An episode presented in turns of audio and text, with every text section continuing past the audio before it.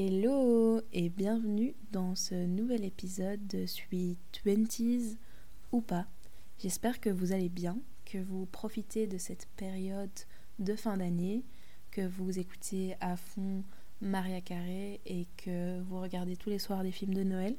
Parce que si on ne le fait pas maintenant, quand est-ce qu'on le fait? Je vous pose la question.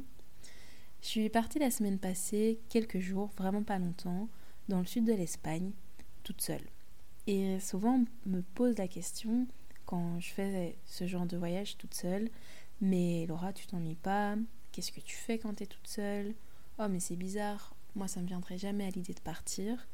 D'ailleurs, anecdote, mon papa ne pensait pas que j'étais toute seule. Il pensait que je lui cachais quelque chose. Il m'a vraiment dit Tu pars vraiment toute seule, Laura? Avec un petit clin d'œil, en mode Je pars avec quelqu'un, plus spécifiquement un garçon. Et ben non. non, désolé papa, je ne pars toujours pas avec un garçon. Du coup, je me suis dit, bah, c'est un bon sujet de podcast, le voyage solo, voyager en solitaire. J'ai commencé à voyager toute seule il y a un an, un peu moins d'un an et demi même. En fait, j'étais arrivée à un stade dans ma vie où j'étais complètement perdue. Pas que je me suis totalement retrouvée depuis, ou trouvée même, pas besoin d'être retrouvée, juste me trouver. Et je me suis dit, mais meuf, qu'est-ce que tu fais là?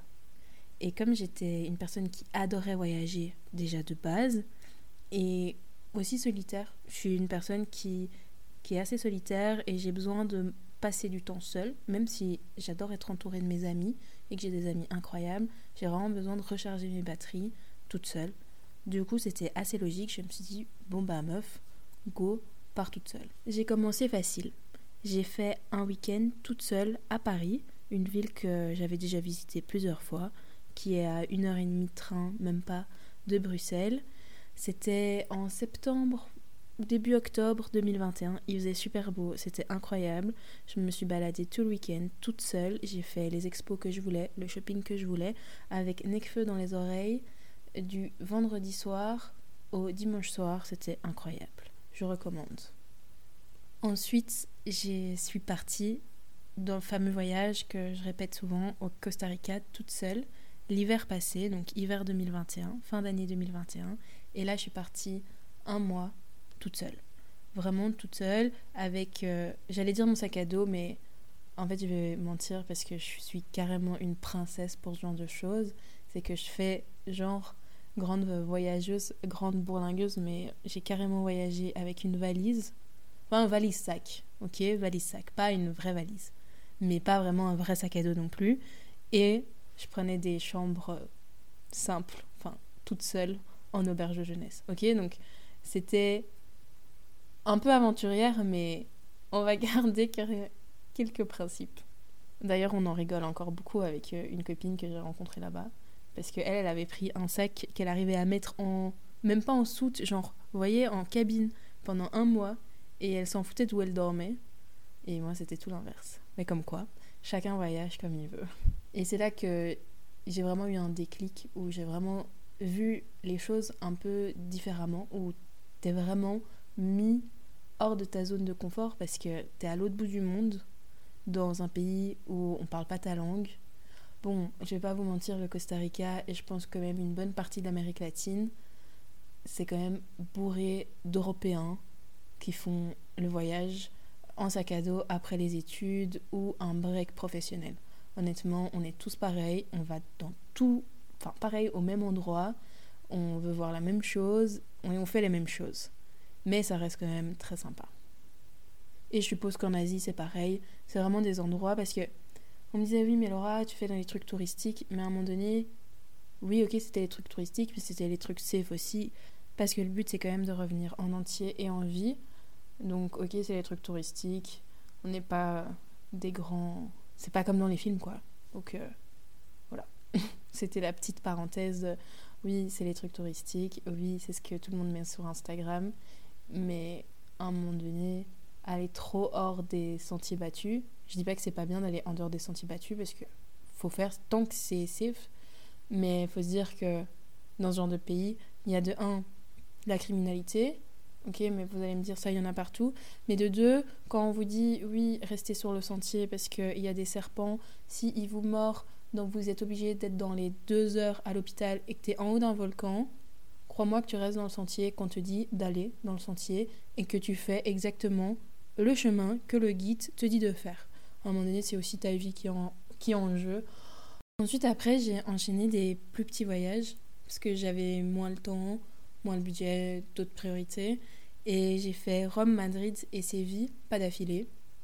Je l'ai fait éparpillé en city trip. Et là, je me suis dit, bah ouais, j'y vais seule parce que j'ai déjà fait, j'aimais bien.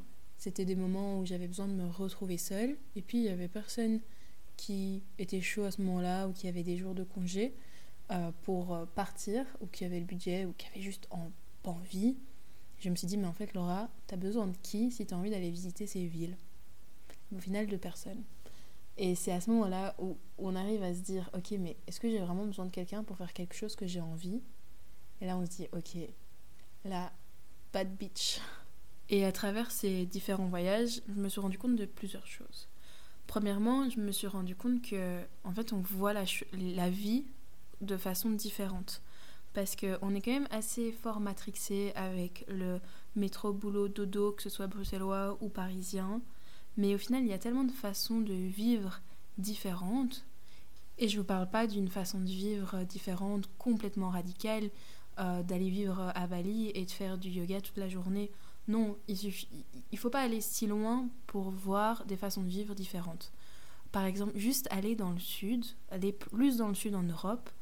Vous allez à Marseille, entre parenthèses, j'adore cette ville, j'adore Jacques Mus, j'adore SCH, j'adore Joule, j'adore le vin. Bref, c'est un de mes endroits préférés sur Terre. Je referme la parenthèse. Il suffit d'aller dans ces villes méditerranéennes en, Europe. Les gens vivent d'une façon différente qu'à Paris ou à Bruxelles. Il faut pas aller très loin. À Barcelone, c'est pareil.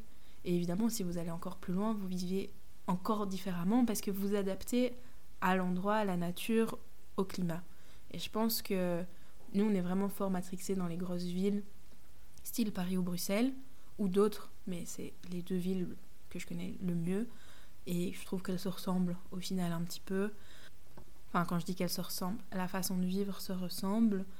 Mais voilà, je pense que tout le monde doit trouver sa propre façon de, vivre et que si on reste dans ce train-train quotidien, bah, on ne connaît pas au final les autres façons de vivre, on ne voit pas les gens vivre d'une autre façon, du coup on reste coincé là-dedans. Et honnêtement, moi, ce train-train quotidien me déprime, mais tellement. D'ailleurs, je suis en pleine remise en question euh, de la vie que je veux vraiment vivre. Est-ce que ça me chauffe en fait de garder cette vie je me lève, je vais travailler, je rentre, je m'entraîne, il fait noir. Vous allez me dire, oui, ok, Laura, euh, c'est juste l'hiver, mais l'hiver euh, à Bruxelles, il dure longtemps. Hein. C'est quand même une bonne partie de l'année. Hein. Et quand on accumule chaque année au moins six mois comme ça, ça fait beaucoup de temps hein, sur une vie.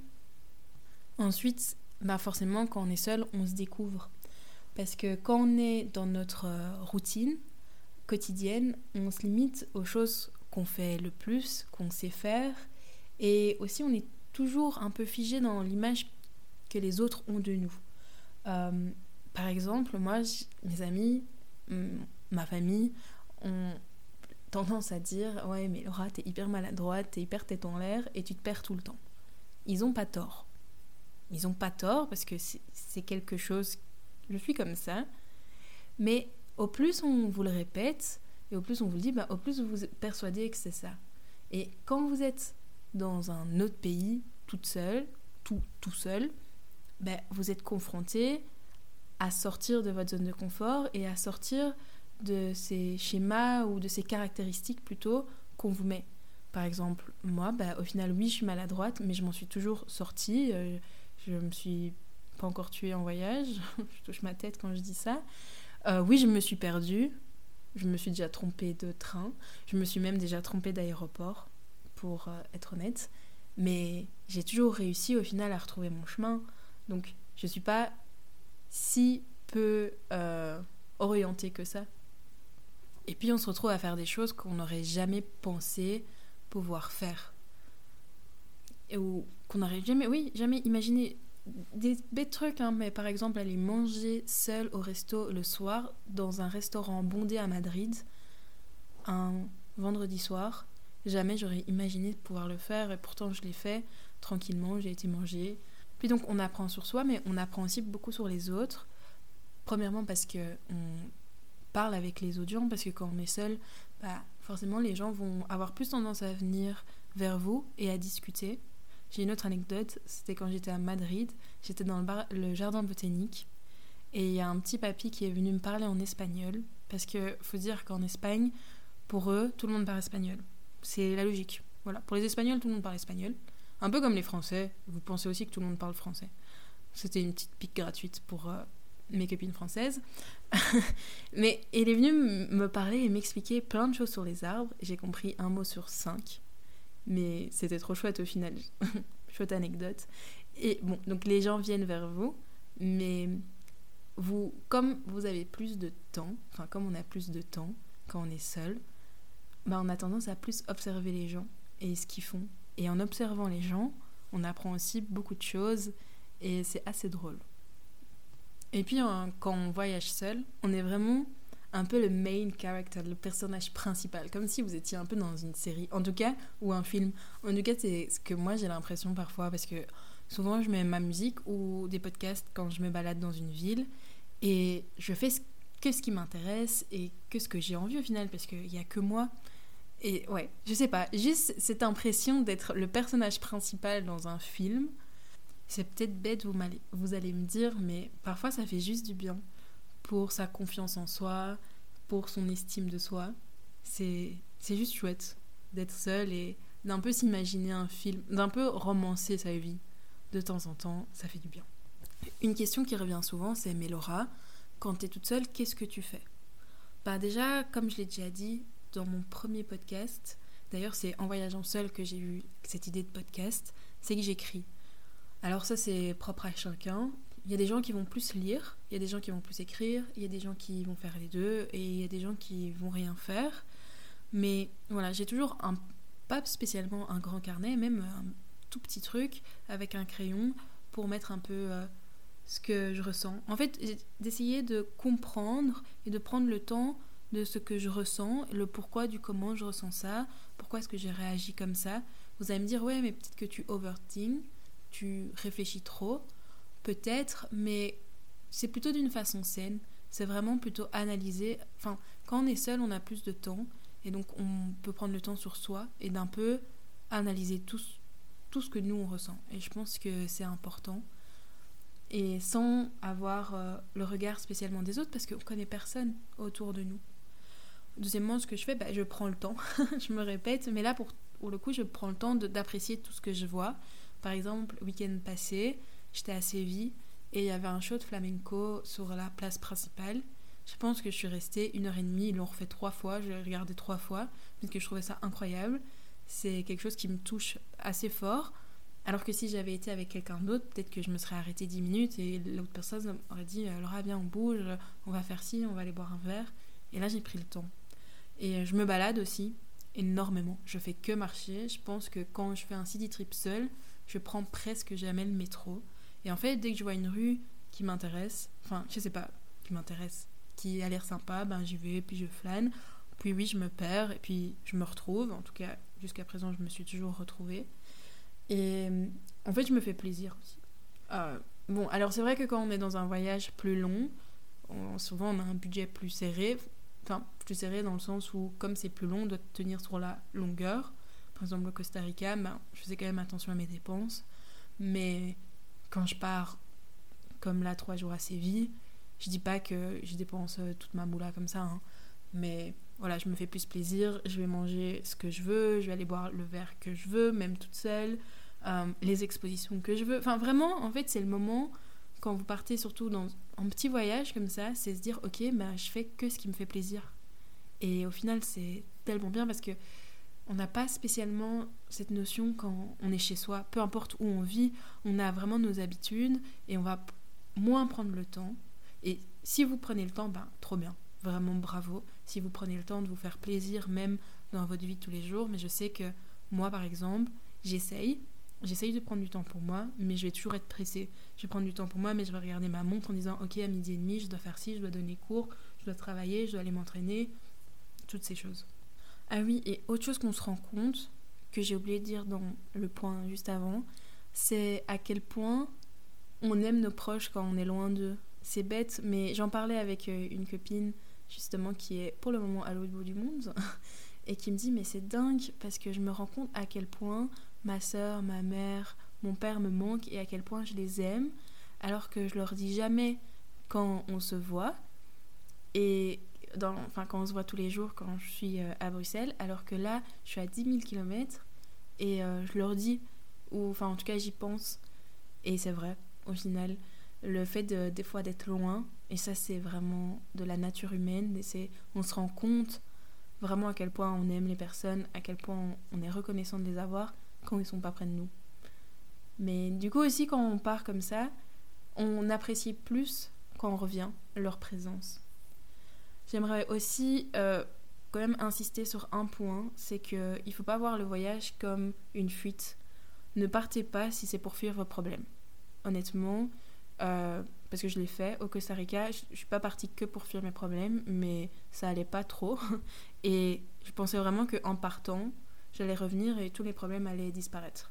Non, les problèmes, ils restent avec vous. Ils vous suivent ou ils restent bien gentiment dans votre chambre le temps que vous revenez.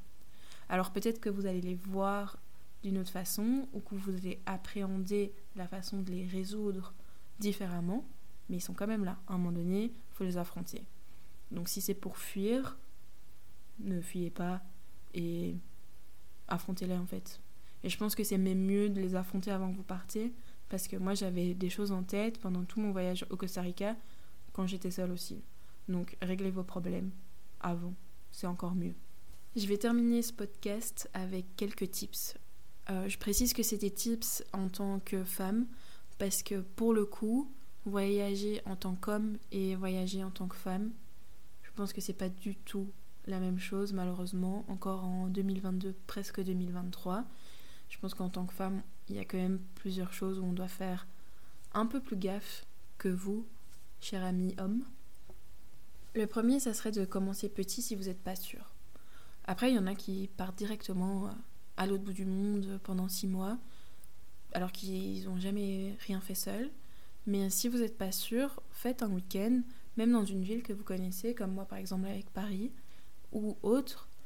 Euh, voilà, commencez petit et appréhendez. Et même si même un voyage entier, enfin même un week-end entier, au début ça vous fait peur, rien n'empêche de faire un, un jour, un one-day trip, euh, Paris-Bruxelles, euh, en un jour c'est fait, ou même aller à la côte, que ce soit la côte belge ou la côte française, enfin, vous savez faire quand même des choses en, en un jour seul si vous vous sentez pas prêt au début. Deuxième type, c'est que prenez un cahier, ouais, je répète, écrivez, faites comme moi, je rigole, vous faites comme vous voulez. Euh, mais en fait, c'est chouette parce que après vous retrouvez ça et vous, vous voyez ce que vous avez écrit. Du coup, vous vous retrouvez dans les souvenirs que vous avez écrits quand vous êtes revenu. Et puis surtout, vous voyez l'évolution que vous avez fait. Et ça, c'est quand même dingue. Troisième point, ça va être oh, vraiment sur la sécurité. Honnêtement, j'insiste. Euh, parce que parfois, quand on voyage, on se croit trop puissant. En mode, euh, on est hors de notre zone de confort, on a réussi à faire des choses, on est trop des dingues. Mais non, en fait, euh, faut faire attention. Quand vous êtes dans un pays que vous connaissez pas, respectez les règles. En fait, quand on vous dit n'allez pas là, n'allez pas là. On vous dit pas ça pour vous embêter. Quand on vous dit ne mettez pas de chaîne, ne mettez pas de bijoux, rentrez quand il fait noir, faites-le. Les, les locaux vous disent pas ça pour vous ennuyer mais vraiment pour votre sécurité. Je conseille aussi de mettre une application euh, du style localisation. Bon, ça fonctionne pas toujours, vous allez me dire quand vous n'avez pas de réseau, mais c'est toujours ça. Et aussi, ça peut sembler logique, mais apparemment pas pour tout le monde, c'est prévoyez assez d'argent. Parce que et toujours un peu d'argent de réserve au cas où il se passe quelque chose qui devrait pas se passer et que vous devez rentrer en urgence. Enfin, c'est bête, mais ce serait con de se retrouver dans un pays que vous connaissez pas, que vous, où vous parlez pas la langue, sans argent, moyen.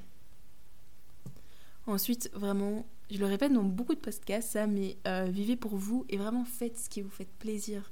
Là, vous êtes seul, vous faites le voyage que vous voulez, donc faites vraiment ça. C'est vraiment une parenthèse, qu'elle soit grande ou petite, mais c'est une parenthèse pour vous focaliser sur vous-même. Et c'est. Ouais, c'est un avantage que pas tout le monde peut avoir. Donc si vous avez l'occasion euh, de partir seul et que vous le faites vraiment, vraiment, soyez reconnaissant déjà de ça et faites-le pour vous et faites-vous plaisir et faites en sorte que vous pouvez grandir et apprendre quelque chose de ce voyage. Et cinquièmement, c'est vraiment si tu hésites, si tu hésites, fais-le. Parce que si tu hésites, c'est que tu y penses. Par contre, si ça te donne pas du tout envie, même après le podcast ou même après les expériences que tu as pu entendre ailleurs, bah le fais pas, te force pas. Si t'as pas envie, t'as pas envie. C'est chacun vit de nouveau euh, sa vie de sa façon et fait les voyages comme il veut. Si tu préfères repartir avec ta bande de potes à 10, fais-le. Mais si tu hésites que tu as le moindre doute, c'est qu'au final, tu es là, hmm, pourquoi pas? Et là, faut pas hésiter. Ça serait bête d'avoir des regrets. Donc voilà, euh, ce podcast sur euh, le voyage en solitaire ben, se termine. Mais pour conclure, je dirais juste qu'il n'y a pas non plus qu'un seul type de voyage solo. Honnêtement, chacun l'appréhende de sa façon. Il y a des gens qui voyagent en solitaire et qui au final directement trouvent des gens dans les auberges ou peu importe où et se refont directement des groupes d'amis de voyage. C'est une capacité que certaines personnes ont que j'admire. Moi, je suis incapable d'arriver quelque part que je ne connais pas et de directement aller chez les gens. C'est quelque chose que je ne sais pas faire. Alors petit à petit, oui, j'arrive à socialiser quand même, mais d'arriver et de me faire un groupe d'amis directement, c'est plus compliqué. Euh, et puis il y a d'autres personnes par exemple, moi, quand je fais mes city trips, qui restent seuls de A à Z et qui juste discutent un peu, euh, bah, que ce soit avec les gens à l'hôtel, que ce soit au marché, enfin, peu importe. Donc, il y a des gens aussi qui vont voyager à l'hôtel, il y a des gens qui vont voyager en auberge. Honnêtement, on s'en fout. Il n'y a pas une règle de comment est-ce qu'on voyage, comment est-ce qu'on voyage seul. Faites comme vous, vous voulez. Et je suis bien, euh, enfin, je le sais bien que la possibilité de voyager autant c'est une grande chance que j'ai et j'en suis totalement reconnaissante parce que j'ai la chance d'avoir voilà, un niveau de vie plus que convenable et que quand j'ai de l'argent entre guillemets en trop, ben, je peux le dépenser dans les voyages, que je peux prendre des jours off, que j'ai personne à ma charge. Euh, donc voilà, ça c'est, faut aussi se rendre compte de ça, c'est la chance qu'on peut avoir. Donc ce podcast se termine, j'ai bien trop parlé déjà. Je vous souhaite de joyeuses fêtes, ou en tout cas une joyeuse euh, fin d'année. Profitez bien. Euh, attrapez pas froid, parce que pour le moment il fait extrêmement froid. Euh, regardez les bons films de Noël complètement cucu, mais ça on adore. D'ailleurs, il y en a un qui est préparé pour moi juste là. Et je vous dis à dans deux semaines. Des gros bisous.